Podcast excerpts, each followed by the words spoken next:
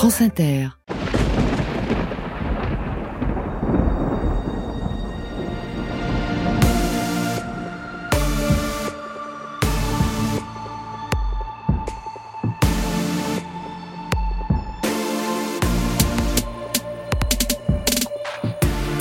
Quand les dieux rôdaient sur la terre, il y a très longtemps en Grèce, eh bien, ils n'ont pas fini de rôder. Les dieux, les déesses reviennent ce matin avec leur cortège de demi-dieux, demi-déesses, héroïnes, héros, plus ou moins louches ou braves, ou les deux à la fois. Avec tous ces monstres, aux formes de n'importe quoi, divins et mortels, les deux à la fois, on ne savait jamais. Ces monstres, qui pullulaient dans les montagnes et les eaux stagnantes, et qu'il fallait à tout prix oxyre, si on voulait montrer qu'on était un bon héros, bien méritant. Les dieux étaient nettement plus forts que nous, les humains. C'est normal, pour des bienheureux immortels. Ils étaient plus beaux, plus grands, plus lumineux, toujours jeunes. Mais en fait, on ne savait pas bien à quoi ils ressemblaient. Personne ne les avait vus en face. Ils étaient là, à nous surveiller, à rire de nos malheurs, qu'ils provoquaient le plus souvent. Ils grouillaient, s'infiltraient partout, mais on ne les rencontrait presque jamais. Et surtout, ils pouvaient prendre toutes les formes, une tornade, un animal, un gentil berger ou une gentille bergère, un guerrier grand et féroce ou un incendie ravageur. Il ne connaissait pas de limite. Quand les dieux rôdaient sur la terre. Pierre Judet de Lacombe sur France Inter. Puis après leur visite chez les humains, les dieux rentraient chez eux dans les maisons dorées de l'Olympe. Pour les plus puissants d'entre eux, ils buvaient et ils s'amusaient à raconter des histoires sur nous, où nous avions presque toujours le mauvais rôle. On savait que les dieux et les déesses étaient là, tout près, à cause du mouvement d'une branche d'une risée sur la mer, d'un oiseau qui passe, un bruit, une ombre rapide, une tempête ou un tremblement de terre, une guerre, un mot bizarre, entendu quelque part. Thalès, le grand savant du 7e siècle avant notre ère, le Thalès du théorème, plus ou moins appris et retenu à l'école, a dit un jour Tout est plein de dieux. Les dieux peuplaient le monde, ils en faisaient partie.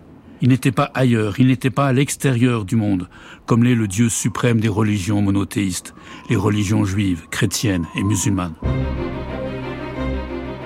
Le monde était plein de dieux. Jean-Pierre Vernant. Et les dieux étaient la beauté, et le monde était beau comme un dieu. C'est-à-dire qu'il y avait cette espèce de sentiment de présence du divin dans l'univers cosmique, physique et dans l'univers social et également la présence du divin sur les êtres, qui étaient vraiment des hommes ou des femmes, qui avaient cette beauté. Le grec dit, vous le savez bien, il ne dit pas, il n'a pas l'idée d'une moralité extérieure, il ne dit pas qu'un homme est bon, agathos, il dit qu'un homme est kalos qu'agathos, en un seul mot, c'est-à-dire bon, bon. La, vertu morale, l'arrêté, l'excellence a une dimension esthétique. Les dieux étaient présents entre nous dans nos vies mais on ne savait pas bien quel Dieu était là, pourquoi. On ne savait pas ce qu'il manigançait. Il fallait attendre et voir. Les dieux ne se déplaçaient pas pour rien. Quand ils donnaient des signes, ce n'était pas pour rien, pour ne rien dire et ne rien faire. Ils agissaient. Au moins, on savait une chose. Si quelque chose arrive, c'est qu'un dieu ou une déesse est derrière ça. Rien n'arrivait vraiment au hasard.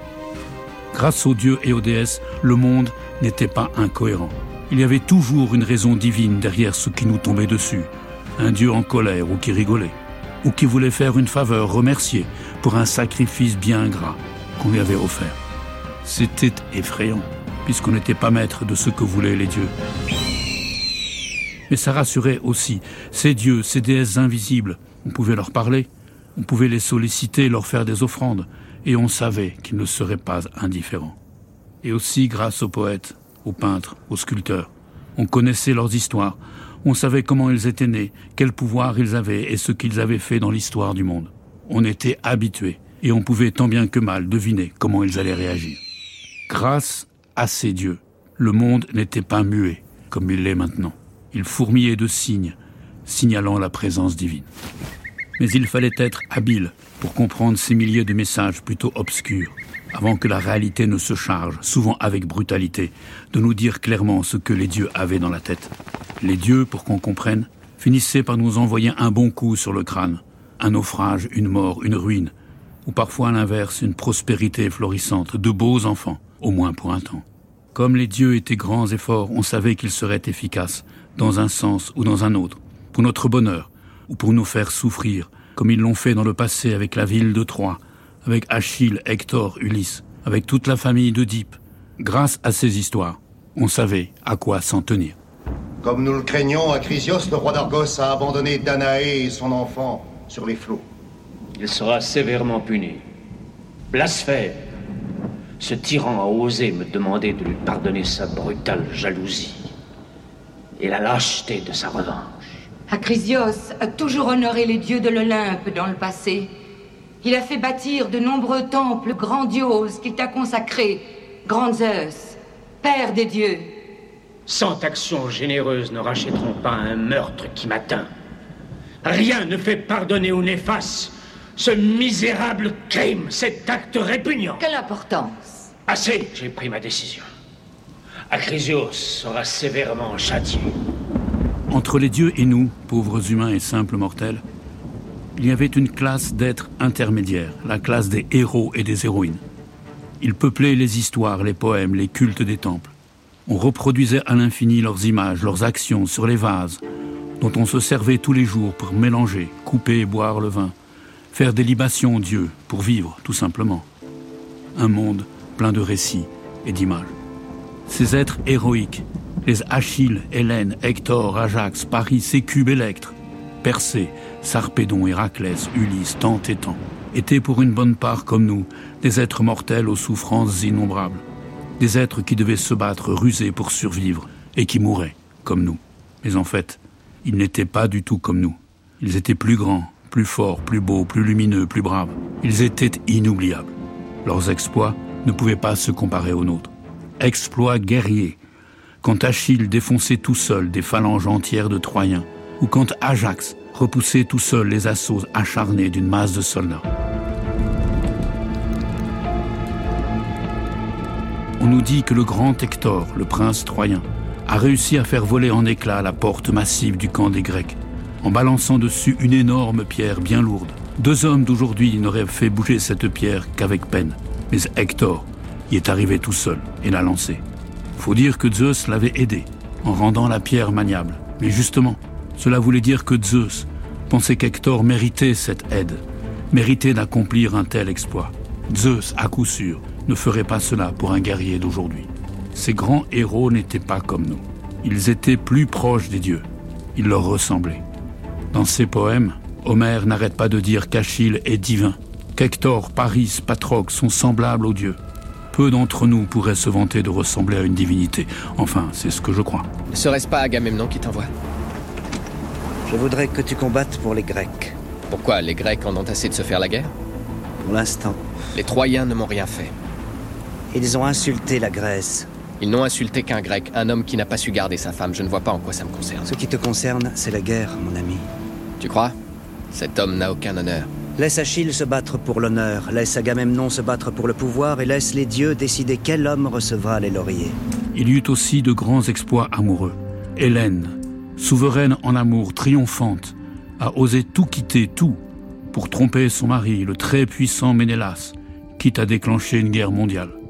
Puis elle a réussi, dix ans plus tard, à se réconcilier avec le pauvre trompé, après avoir usé d'autres maris.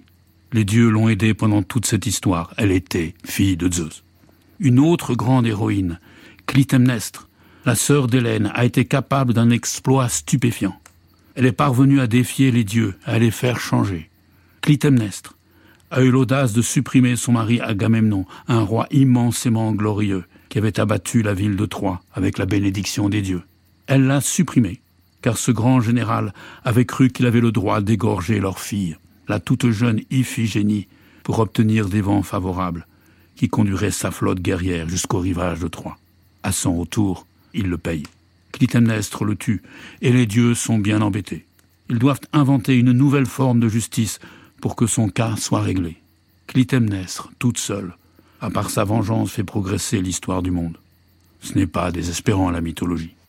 Les Grecs normaux, à savoir ceux qui, comme vous et moi, ne figuraient pas dans ces histoires, mais qui se contentaient de les écouter, n'imaginaient pas un instant qu'ils pourraient avoir le destin d'Achille, d'Ulysse, d'Hélène ou de Clytemnestre.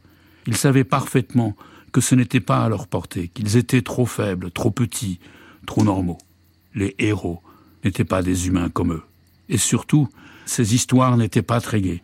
Les héros, les héroïnes, passaient par des sommets merveilleux de gloire, de bonheur, de succès, mais ils tombaient vite dans des gouffres affreux, de deuil, de tristesse, d'abandon. Ils étaient souvent rongés de chagrin et pleuraient sur leur sort ou sur leurs proches, à chaudes larmes pendant des jours et des jours. Ils auraient souhaité ne pas naître ou ne pas vivre ce qu'ils ont vécu. Ce n'étaient pas des vies enviables. Elles étaient pleines de catastrophes, mort d'un ami, famille massacrée, ville natale dévastée, esclavage, déshonneur. Les héros n'étaient protégés de rien, emportés par tous les vents. Ce n'étaient pas des modèles pour personne.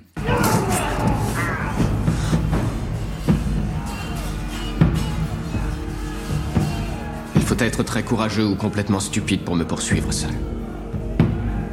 Tu es sûrement Hector. Viens te battre Pourquoi te tuerais-je maintenant, prince de Troie Pourquoi es-tu venu combattre Dans un millier d'années, on parlera toujours de cette guerre. Dans un millier d'années, même la poussière de nos os aura disparu. C'est vrai. Mais nos noms ne seront pas oubliés. Une fois mort, Achille, le plus glorieux des hommes, le meilleur des Achéens, regrette d'avoir mené sa vie de héros. Tout jeune, il a choisi la gloire. Il a accepté de ne pas vivre longtemps, à condition que les dieux lui accordent plein de vrais triomphes. Il les a eus, toutes ces victoires, mais il a perdu l'être le plus cher, le plus proche, son ami Patrocle. Et il se retrouve, pour toujours, dans la pénombre boueuse des enfers, entouré de morts qui piaillent comme des chauves-souris apeurées. Il se retrouve dans le rien. Un jour, Ulysse, dans ses errances infinies, passe par là, chez les morts. Il tombe sur Achille, ou plutôt sur son ombre, son spectre de mort. Le corps d'Achille a brûlé depuis longtemps. Ulysse est tout joyeux de le revoir, et il lui rappelle sa gloire. Il lui rappelle que de son vivant, les humains le considéraient comme un dieu bienheureux, tellement il était beau, brave et victorieux, tellement il en imposait. Et toi, Achille, aucun homme n'a jamais été, jamais ne sera plus bienheureux que toi. Autrefois, quand tu vivais, nous t'honorions à l'égal des dieux, nous, les Grecs. Aujourd'hui, tu as encore une fois un grand pouvoir chez les morts, là où tu es. Que ta mort ne te chagrine pas trop, Achille. Mais la réponse d'Achille est cinglante, triste et totalement désabusée. N'essaie pas de m'adoucir ma mort, lumineux Ulysse. J'aimerais mieux être un ouvrier agricole au service d'un autre, même d'un homme sans bien, qui n'a presque rien pour vivre, que de régner sur tous ces morts épuisés. Tout cela, tout ce qu'a vécu Achille en grand héros guerrier pour finir chez les morts finalement, ça ne valait pas la peine. Mieux valait une vie humble. Et pourtant, ce sont ces histoires de héros à la fois magnifiques et accablés, écrasés, que les Grecs voulaient entendre. Ils en redemandaient avec ferveur. Quand un poète récitait une légende, en chantant ou en psalmodiant de longs poèmes, les Grecs étaient en transe, comme dans un concert d'aujourd'hui. On savait qu'à ce moment-là, si ça marchait, si le poète était bon, s'il savait captiver par sa voix, par ses gestes spectaculaires, les expressions très vives de son visage, par sa musique, un dieu était présent.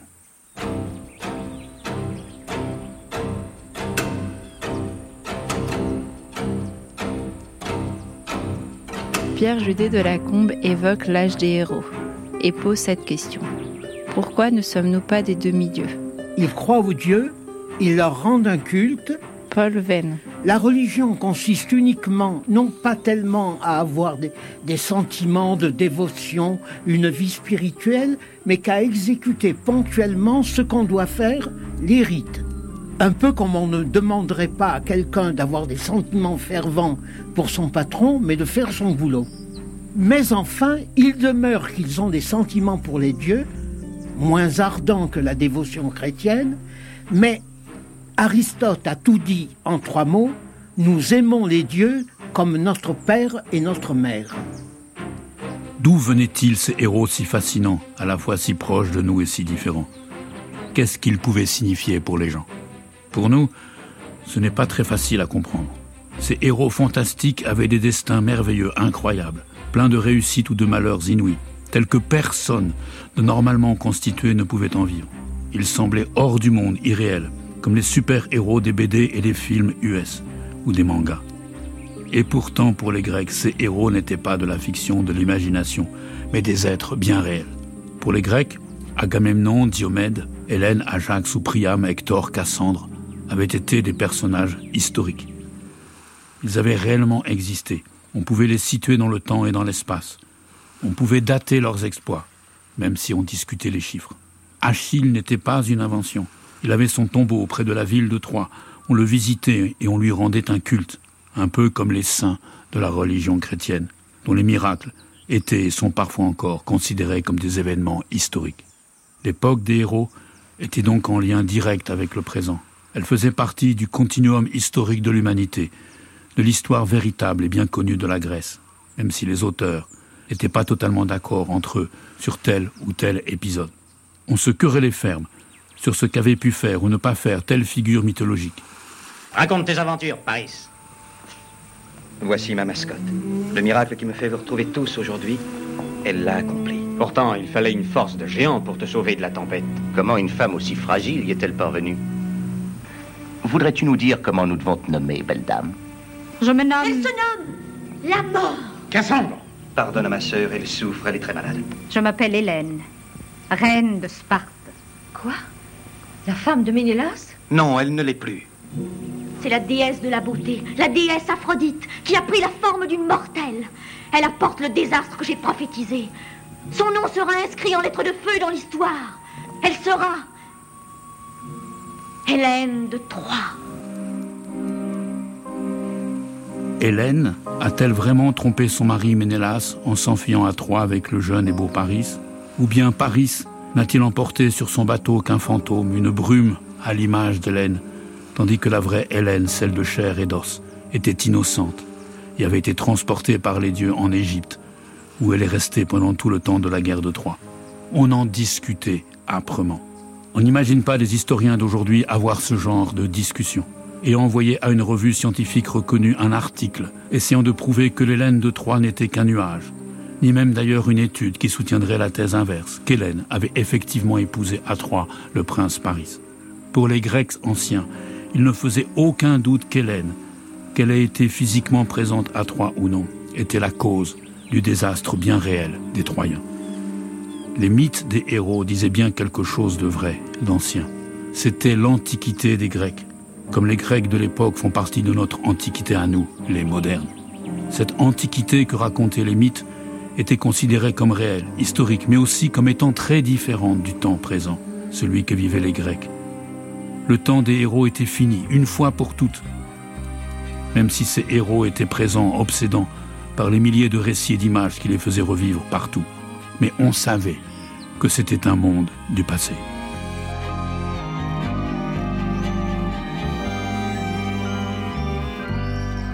Un auteur ancien, un des plus anciens que nous connaissons, a essayé d'expliquer ce changement radical d'époque entre les héros et son époque à lui.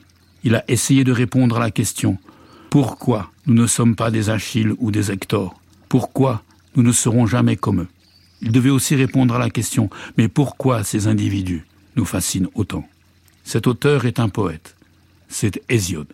Il a vécu à la fin du 8e siècle avant notre ère, un peu après les chanteurs qui se faisaient appeler Homère. Comme Homère, il composait des poèmes, des épopées, mais il était très différent d'Homère. Il voulait faire la leçon et apprendre aux Grecs ce qu'est leur religion, leur mythologie et surtout leur dire comment ils doivent vivre. C'était un intello qui aimait construire des systèmes, des explications. Il aimait mettre de l'ordre dans le fatras immense des traditions connues sur les dieux et sur les héros. Homère, non, il ne cherchait pas à faire la leçon. Ce n'était pas un professeur. Lui, ou plutôt le groupe de poètes que désigne probablement son nom, aimait raconter, déployer souverainement, librement, pendant des heures et des jours, les aventures fabuleuses de ses héros. Homère faisait confiance à ses auditeurs. Il ne voulait rien imposer. Si on se laisse porter, si on écoute ses poèmes, on saura bien se faire une idée de ce qu'était ce monde, si prenant et si bizarre des Achilles et des Ulysses. Et on découvrira pourquoi il vaut le coup de s'y plonger régulièrement, comme on se baigne dans un grand fleuve, qui vous entraîne en toute sécurité avec bonheur au loin, là où on n'espérait jamais aller. Hésiode, lui, ne faisait pas trop confiance à son public. Il voulait mettre les points sur les i et que tout soit clair. Il expliquait en bon professeur, un peu grincheux parfois, pour faire comprendre ce qu'était ce monde des héros, en quoi il était précieux et dépassé. Il a raconté un mythe qu'il a trouvé on ne sait pas bien où. Il l'a fait à sa manière, et c'est surprenant. C'est le fameux mythe des âges de l'humanité. On dit parfois le mythe des races, mais le mot race charrie trop de mocheté. Il faudrait dire, plus simplement, le mythe des générations humaines. Les âges ou générations humaines se succèdent jusqu'à nous. Chacun a la couleur d'un métal, et ces métaux sont de moins en moins précieux. Après un âge d'or, on a l'âge d'argent, l'âge de bronze, puis finalement l'âge de fer, à savoir le nôtre, qui n'est pas très gai. Histoire de l'humanité qui passe de l'or au fer, et celle d'une perte de valeur, d'un parcours vers le moins bien. Et dans son mythe, Hésiode fait quelque chose de très étonnant. Il casse l'ordre de ces métaux et introduit entre l'âge de bronze et l'âge de fer un âge tout à fait inattendu, qui n'a plus rien à voir avec un métal. Il l'appelle l'âge des héros. C'est celui qui précède le nôtre. On a donc la succession bizarre. Or, argent, bronze, héros, fer. Qu'est-ce que ça veut dire? Hésiode qui reprend des traditions mythologiques qu'on trouve à la fois chez les peuples indo-européens et même qu'on peut trouver au Proche-Orient sous des formes différentes. Jean-Pierre Vernant. Il reprend ce thème d'une déchéance de l'humanité. Puisqu'à l'âge d'or, euh, tout est bonheur, tout est félicité, il n'y a pas de guerre, il n'y a pas de travail, tout est justice. Et il n'y a pas de mots. Tous les biens étaient à eux, dit Hésiode, ils ne connaissaient aucun mal. Et puis alors il va y avoir une série successive de races, et on va arriver au dernier terme à cette race de fer qui est l'âge dans lequel vit Hésiode. Et où alors on a une vie où les mots et les biens sont mêlés ensemble, où il n'est pas possible d'avoir un bien sans avoir en même temps un mal. Hésiode s'adresse à son frère, qui vient de le rouler dans une affaire d'héritage. Leur père avait quelques biens agricoles. Le frère a corrompu des juges pour tout prendre. Il avait le nom qui convenait pour ça. Ce frère s'appelait Persès, c'est-à-dire le pilleur, le ravageur. Ce nom évoque en fait l'âge des héros. Les héros en effet passaient leur temps à faire des razzias, à piller, ravager les villes qu'ils arrivaient à conquérir. C'est comme ça qu'ils constituaient leur patrimoine. À sa petite échelle, Persès s'est comporté comme un héros de l'Iliade. Il a fait une razzia. Hésiode veut faire comprendre à son frère que cette manière d'agir ne correspond plus à la réalité de la condition humaine. Ce frère cupide n'a pas compris que les ressources vitales, ça doit se produire et non se prendre, qu'elles sont d'abord le fruit du travail. Les hommes sont obligés de travailler. Les moyens de vivre ne leur tombent pas du ciel, ils n'apparaissent pas spontanément. Il faut les faire sortir de la terre en labourant, en semant, en moissonnant, en vendant ses récoltes.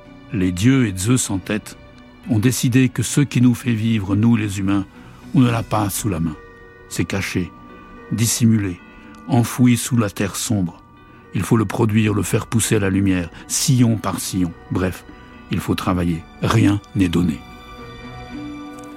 Les juges corrompus, qui ont attribué tout l'héritage à ce Persès, qui ont refusé de le partager, n'ont rien compris. Ils n'ont pas compris que le partage augmente la richesse.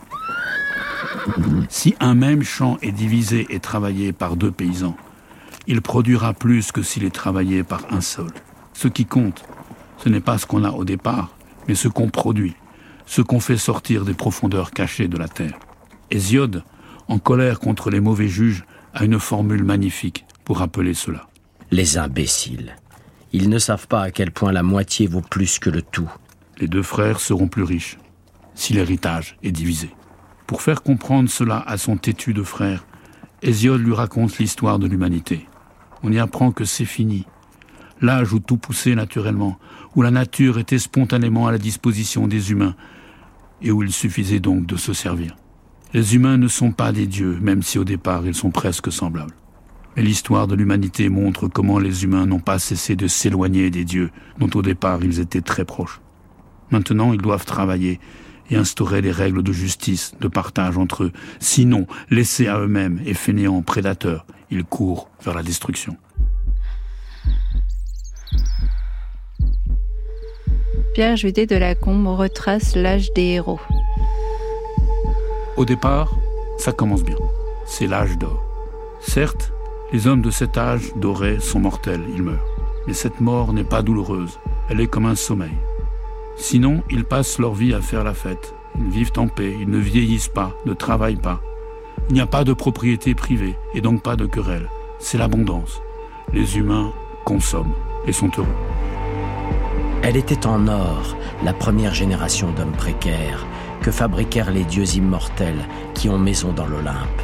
C'était du temps de Chronos, quand il régnait dans le ciel. Les hommes vivaient comme des dieux, avec un cœur sans souci, loin des peines et de la misère, et l'immonde vieillesse ne venait pas sur eux. Leurs pieds, leurs bras ne changeaient pas. Ils s'amusaient dans des fêtes, ignorant tout malheur, et ils mouraient comme pris par le sommeil. Tous les biens étaient à eux. La terre généreuse en céréales leur apportait ses moissons spontanément, nombreuses et sans réserve. Et eux, librement, pacifiquement, partageaient les produits des champs, entourés de mille biens, opulents avec leurs troupeaux et aimés des dieux bienheureux. Un paradis. Mais ça va changer le jour où Zeus va renverser son père Chronos, ce dieu qui aimait bien vivre sans règles, dans l'abondance. La fête va finir. Zeus va commencer à imposer des limites. Il crée une seconde génération humaine, celle d'argent. Et c'est déjà beaucoup moins bien. Elle ressemble déjà un peu plus à la nôtre.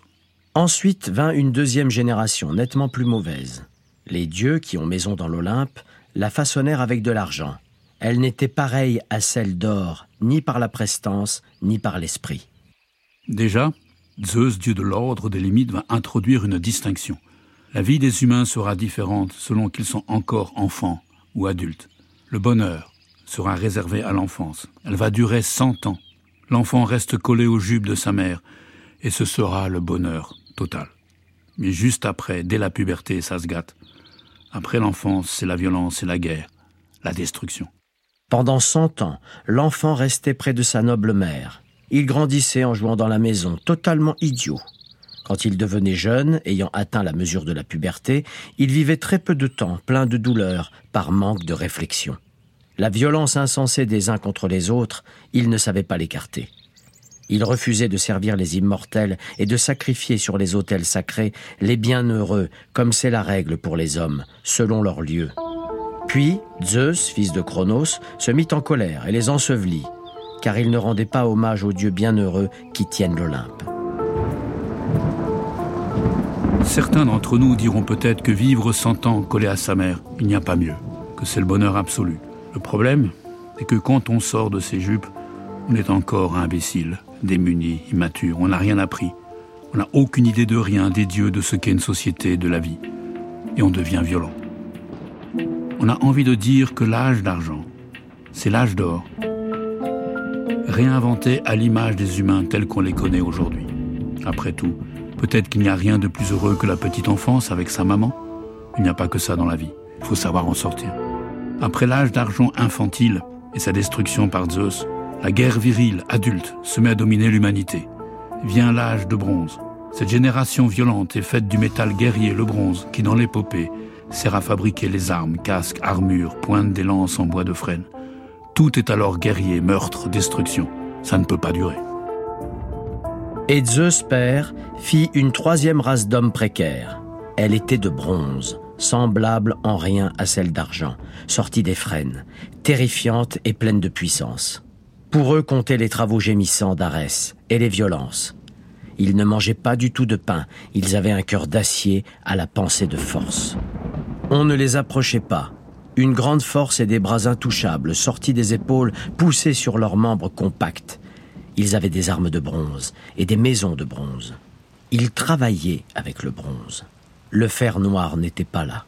Vaincus par leurs propres bras, ils allèrent vers la maison moisie de l'invisible qui glace, anonyme. Ils faisaient peur, mais la mort toute noire les saisit. Ils quittèrent la lumière radieuse du soleil. Des brutes, sans foi ni loi, obsédés par la guerre. On s'attend à ce qu'après vienne une autre génération de métal, en fer cette fois, et qui, si c'est possible, serait encore pire. Mais non, surprise. Zeus fait naître une génération humaine qui rompt avec la succession des métaux. Une génération meilleure que la précédente. Comment est-ce possible? C'est la génération des héros, celle qui est racontée par Homère et par les autres poètes épiques, la génération qui a mené d'immenses guerres autour de la ville de Thèbes, avec toutes les querelles qui ont déchiré la famille d'Oedipe, et autour de la ville de Troie pendant dix ans. Depuis le jour où la Terre a englouti cette génération, Zeus, fils de Chronos, en fabriqua encore une autre, sur la terre grande nourricière, une quatrième, plus juste et meilleure. La race divine des hommes héroïques, qu'on appelle demi-dieux, la génération d'avant sur la terre infinie. Ces grandes figures héroïques ne sont pas anonymes, comme les hommes du bronze. Elles sont pleines de gloire. Les héros ont disparu, non pas d'un seul coup, comme les générations précédentes, mais dans des guerres grandioses, après d'immenses exploits chantés mille fois. La guerre mauvaise et les affreux assauts les ont détruits, les uns sous Thèbes, aux sept portes, en terre cadméenne, quand ils combattaient pour les troupeaux d'Édipe. Les autres, sur des bateaux, au-delà du grand gouffre de la mer. La guerre les mena jusqu'à Troie, à cause d'Hélène, à la belle chevelure.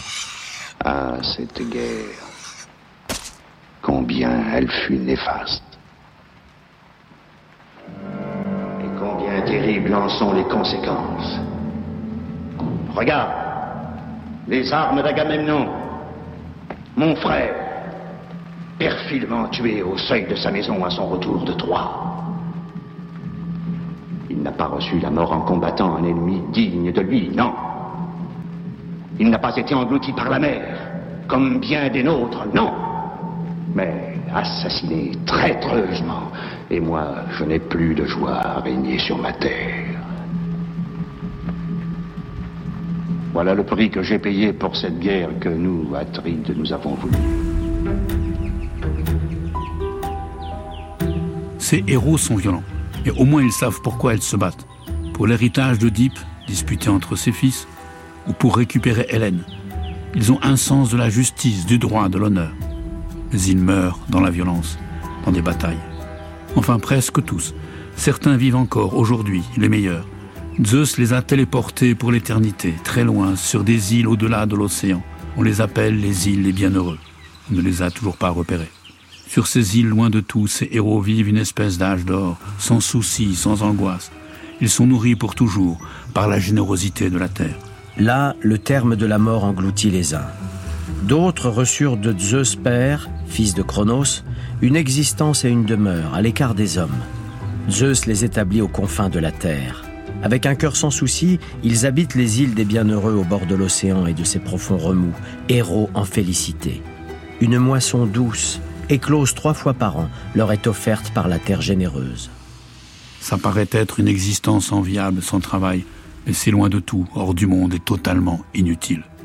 Ces braves héros ne peuvent plus intervenir dans le monde. On a l'impression que ces îles des bienheureux, c'est en fait la poésie, les chants d'Homère et des autres, qui perpétuent le souvenir de ces existences extraordinaires, mais qui en parlent comme d'êtres effacés, disparus à jamais, hors de tout. Mais au moins, on apprend avec ces héros que l'humanité n'est pas condamnée à aller vers le pire. Après les effondrements que sont les âges d'argent et de bronze, un sursaut est possible. Une génération meilleure peut voir le jour. C'est rassurant, car notre génération, l'âge de fer, n'est pas très plaisante. Ça craint et ça sera encore pire.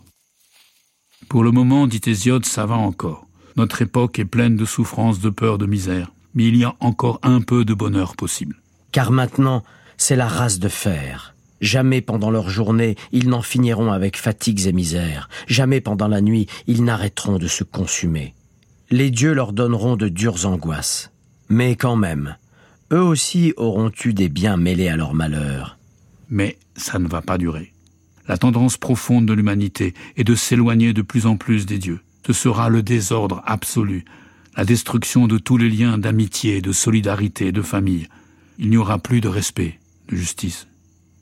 Les humains deviendront tous dissemblables les uns des autres. Ils n'auront même plus aucune identité personnelle. Ils naîtront avec des cheveux blancs de vieillards. Mais Zeus détruira cette race d'hommes précaires quand ils en arriveront à naître avec des tempes grises. Le père ne ressemblera pas à ses enfants, ni ses enfants à lui. L'hôte à l'hôte qui le reçoit, le compagnon au compagnon, et le frère ne sera pas ami comme auparavant. Ils humilieront leurs parents dès qu'ils auront vieilli. Ils les attaqueront en leur adressant des mots difficiles, les intraitables, qui ignorent la vigilance divine. Ils ne seront pas du genre à rendre à leurs parents vieillis les frais de leur éducation. Ils auront une justice par coup de main, et l'un dévastera la ville de l'autre. On ne remerciera pas l'homme fidèle à son serment, ni le juste, ni le bon, Le fauteur de mal, l'homme violence, auront plus de prix pour eux. La justice sera affaire de bras, et la décence ne sera plus. Le mauvais nuira au méritant en racontant des histoires tordues. Là-dessus, il prêtera serment. Chez tous les hommes miséreux, la jalousie, mauvaise parleuse, jouissance du mal, visage lugubre, sera leur compagne. Les dieux seront écœurés. Les deux divinités qui permettent aux humains de vivre en paix en respectant des normes solides. La déesse d'essence, Aïdos, qui se charge de guider chacun, et la déesse réprobation, Némésis, qui sert normalement à réprimer les violences des autres, seront dégoûtées. Elles quitteront la terre et abandonneront les humains à eux-mêmes. Il n'y aura plus aucune protection contre le malheur. Ce n'est pas gai comme perspective d'avenir. Mais l'âge des héros, avec ses actions grandioses, a pu montrer qu'on peut inverser la tendance. Après la violence insensée, démente et sans règle des hommes brutaux de l'âge de bronze, qui se sont tous anéantis, il y a eu au moins la possibilité d'une amélioration, d'une lutte pour la justice, pour le droit.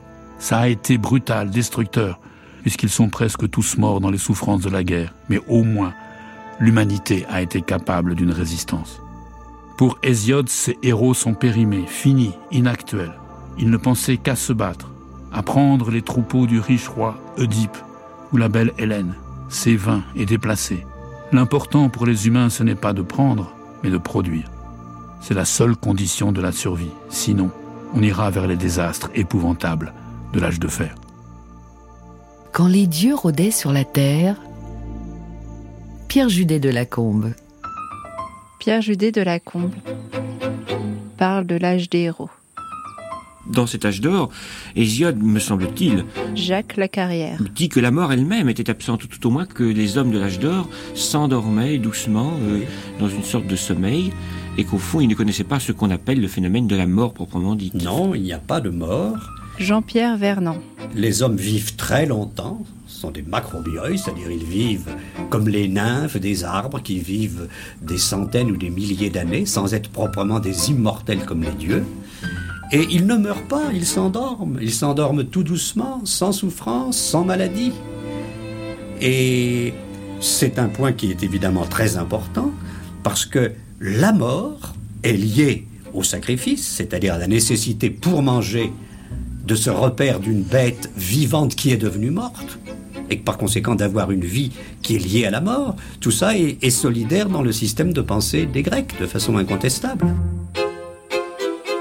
En chantant l'âge d'or, son bonheur paisible et répétitif, Hésione ne dit pas, comme on l'entend aujourd'hui si souvent, que c'était mieux avant.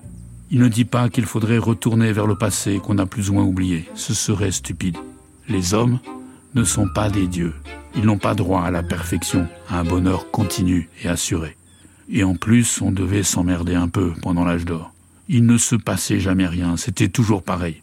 Il n'y avait pas d'histoire à raconter. Les hommes n'imaginaient rien, n'inventaient rien, puisqu'ils trouvaient tout sur place. Ils stagnaient, heureux mais stagnants. Platon, le philosophe, disait que comme tous les besoins étaient satisfaits, les humains n'avaient aucune envie d'apprendre quoi que ce soit, ne se bougeaient pas, et n'avaient sûrement pas l'idée qu'ils pourraient faire de la philosophie. C'était calme, ça baignait, mais c'était morne. De toutes les manières, rappelle Hésiode, on ne peut pas regretter l'âge d'or et sa nature abondante qui produisait d'elle-même tout ce dont nous avons besoin. Comme les dieux ont pour toujours caché ce qui nous fait vivre, comme ils l'ont enfoui dans la terre noire et l'ont rendu invisible, il faut aller le chercher. Le véritable exploit, ce n'est plus d'aller piller son voisin, et c'est de faire sortir ce qui permet l'existence humaine de la terre par le travail. L'existence est d'abord action, production, elle n'est pas donnée, il faut la réaliser.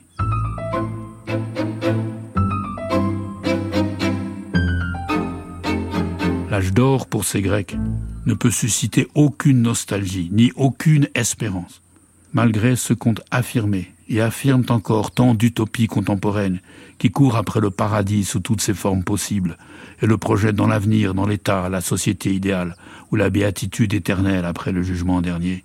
L'âge d'or pour les Grecs n'est pas devant nous, il est dans le passé, pour toujours. Les Grecs ne croyaient pas en l'avenir. Ils ne croyaient pas en une promesse qui nous aurait été faite, que ça ira mieux avec le temps, avec le progrès, ou après la mort si on a été un bon croyant. Ils ne croyaient pas en un salut à venir, comme y croient fermement les religions monothéistes. Ils croyaient dans le présent, dans sa rudesse, sans jamais être sûrs de ce qui allait arriver. Il fallait se débrouiller, faire attention, éviter de se faire tuer ou de perdre sa liberté. Il fallait être prudent. La perfection, la ressemblance entre les humains et les dieux appartenait définitivement au passé, à cet âge d'or mythique, ou de manière plus réfléchie, plus détaillée et enthousiasmante, à cet âge des héros, avec ses histoires grandioses. Grâce à ces histoires fabuleuses du passé, les histoires d'Héraclès, d'Achille, d'Hélène, de Médée, de Pénélope, d'Oedipe, on avait devant soi les images les plus saisissantes, les plus complètes de l'existence humaine dans ses dimensions les plus extrêmes. Ce n'étaient pas des modèles pour vivre. Ces héros ne produisaient jamais ce qui les nourrissait et leur permettait de vivre. Mais leurs actions invraisemblables faisaient voir de manière lumineuse ce qu'il peut y avoir de plus fort, de plus décisif dans les vies humaines. Si on regarde un peu, ces héros incroyables rassemblent en une seule vie tout ce qu'Hésiode le professeur a fait apparaître dans sa succession des âges, de l'or au fer, en passant par l'argent et le bronze. Les héros rassemblent tout cela. Le bonheur des fêtes, les belles enfances heureuses, la violence acharnée, la haine dans les familles, les grandes transgressions. Ils traversaient tout cela, toutes ces forces contraires et déchirantes. Mais au moins, avec ces héros si extraordinaires, mémorables, on pouvait se dire que malgré tout, malgré tous ces déchirements qui normalement emportent les existences, les font disparaître, il y avait toujours quelqu'un, une personne inoubliable, que ces puissances ne faisaient pas oublier. Tout pouvait arriver à Achille, Oedipe, Clytemnestre, Héraclès, tout ce qui normalement annule la vie. Mais eux, ils étaient toujours eux-mêmes incomparables. Ils étaient toujours quelqu'un, malgré tout. L'âge d'or était fini, effacé à jamais. Mais il y avait au moins une expérience où les humains pouvaient se prendre pour des dieux, où c'était possible et joyeux. Une expérience courte de quelques jours, mais qui mettait les Grecs en joie pour longtemps et qu'ils aimaient répéter. Un âge d'or bien délimité, ponctuel, mais enivrant. C'était quand ils prenaient leur bateau et allaient faire la fête sur la petite île de Délos pour célébrer le dieu lumineux Apollon. Les Grecs, hommes, femmes et enfants, devenaient pour un temps aussi beaux que les dieux. Ils chantaient, dansaient, faisaient des combats de boxe et des combats de poésie où ils entendaient les histoires des héros. Ils échappaient pour un temps à la mortalité. Un poète ancien nous le raconte. Mais c'est à Délos, Phoibos Apollon, que tu donnes le plus de plaisir à ton cœur. Là, les Ioniens aux robes traînantes se rassemblent, avec leurs enfants et leurs dignes épouses. Par la boxe, par la danse et par le chant, ils font mémoire de toi. Ils te donnent du plaisir chaque fois qu'ils organisent une compétition. On dirait qu'ils sont immortels et sans vieillesse pour toujours si on survenait à ce moment quand les Ioniens sont rassemblés. Car on verrait le charme de tous et on ferait plaisir à son cœur à contempler les hommes et les femmes aux belles ceintures, les vifs bateaux et leurs innombrables trésors. On chantait les histoires des dieux et des héros. Mais comment faisait-on pour les connaître? Personne n'avait vu ces dieux et ces héros. Il fallait donc faire appel à des divinités qui étaient à la fois dans le passé et dans le présent. Des divinités de la mémoire et de la poésie. C'étaient les muses. Elles sont notre prochain rendez-vous. Quand les dieux rôdaient sur la terre, Pierre Judet de Lacombe. Vous retrouverez toutes les références bibliographiques de cet épisode sur le site de France Inter. Cette émission a été réalisée par Xavier Pestugia.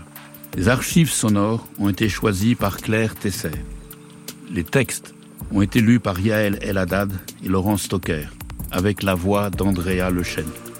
La programmation musicale est de Thierry Dupin. La prise de son a été assurée par Pierrick Charles et le mixage par Éric Boisset.